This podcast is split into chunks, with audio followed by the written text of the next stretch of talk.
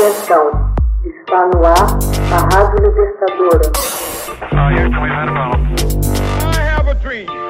Assim sendo, declaro vaga a presidência da República. Começa agora o Hoje na História de Ópera Mundi.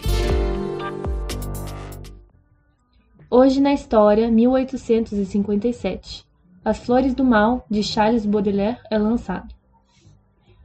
Souvent, pour s'amuser, les hommes d'équipage prennent des albatros, vastes oiseaux de mer, qui suivent indolents compagnons de voyage. Les navires glissant sur les gouffres amers.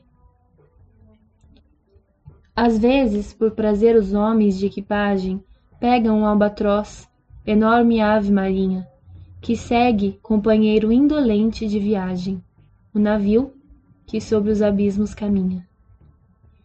Primeiro estrofe de O Albatroz, tradução do poeta Guilherme de Almeida.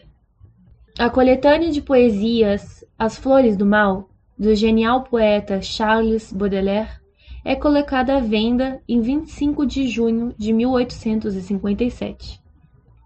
A obra foi julgada como indecente e valeram um processo ao seu autor por ofensa à moral pública, à moral religiosa e aos bons costumes.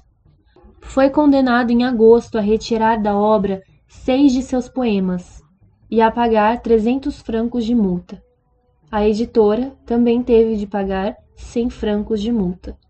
O mal foi irreparável. Concebida não como uma sequência aleatória, e sim como um todo, a obra ficou desnaturada pela decisão da justiça. Baudelaire, com a morte na alma, suprime as passagens incriminadas reposiciona o restante e reescreve os poemas a fim de recompor os liames ao conjunto. A organização original se perdeu para sempre. A poesia tinha pago um pesado preço à pudicícia. A obra As Flores do Mal, considerado o marco da poesia moderna, foi criada por Baudelaire com versos rigorosamente metrificados e rimados, que prefiguraram o parnasianismo. Baudelaire tratou de temas e assuntos que vão do sublime ao escabroso, investindo liricamente contra as convenções morais que permeavam a sociedade francesa dos meados do século XIX. As Flores do Mal reúnem de modo exemplar uma série de motivos: a expulsão do paraíso, o amor, a morte, o tempo, o exílio e o tédio. Os poemas dessa obra retratam como ninguém as mazelas do espírito humano. Nem mesmo suas dilacerantes contradições e dramas íntimos, alternando orações a Deus e o diabo, transformando sua vida em uma prodigiosa confusão entre amor sublime e degradação, dissipação e trabalho intelectual. Tudo isso agravado pela doença que o corroía não o impediram de ser consistente. A propósito, comentava outro grande poeta, Paul Valéry.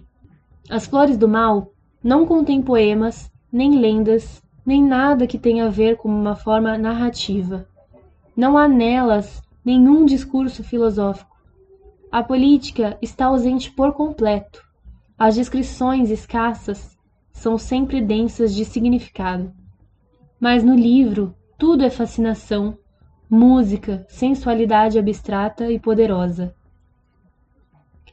Além de precursor de todos os grandes poetas simbolistas, Baudelaire é considerado pela maior parte dos críticos como o mais provável fundador da poesia moderna. Isso se deve ao fato de que, valendo-se da percepção do real, chegava sempre a um objetivo para o sentimento que desejava expressar. Desta forma, sua poesia tendeu para a expressão de imagens cotidianas, a visão do autor, tendo o poeta sido quem melhor intuiu a mudança radical provocada pelas metrópoles sobre a sensibilidade. Era como os modernistas que o sucederam, um realista que detestava a simples reprodução do mundo em poemas e pinturas, e que tinha ao mesmo tempo ojeriza pela subjetividade exagerada respondendo à pergunta, por ele mesmo formulada, sobre o que seria uma arte pura, concluiu: é criar uma mágica sugestiva, contendo a um só tempo o objeto e o sujeito, o mundo exterior ao artista e o próprio artista. É por meio dos sentidos que Baudelaire apreende a realidade concreta. A mesma maneira de encarar a arte que o torna um precursor dos poetas do fim do século XIX e o faz ser considerado o pai da poesia moderna. Morreu de sífilis em Paris em 31 de agosto de 1867, aos 46 anos. Está enterrado no cemitério de Montparnasse. Hoje na história, texto original de Max Altman, organização Haroldo Cerávolo, locução Camila Araújo, edição Laila Manoeli. Você já fez uma assinatura solidária de Opera Mundi? Com 70 centavos por dia, você ajuda a imprensa independente e combativa.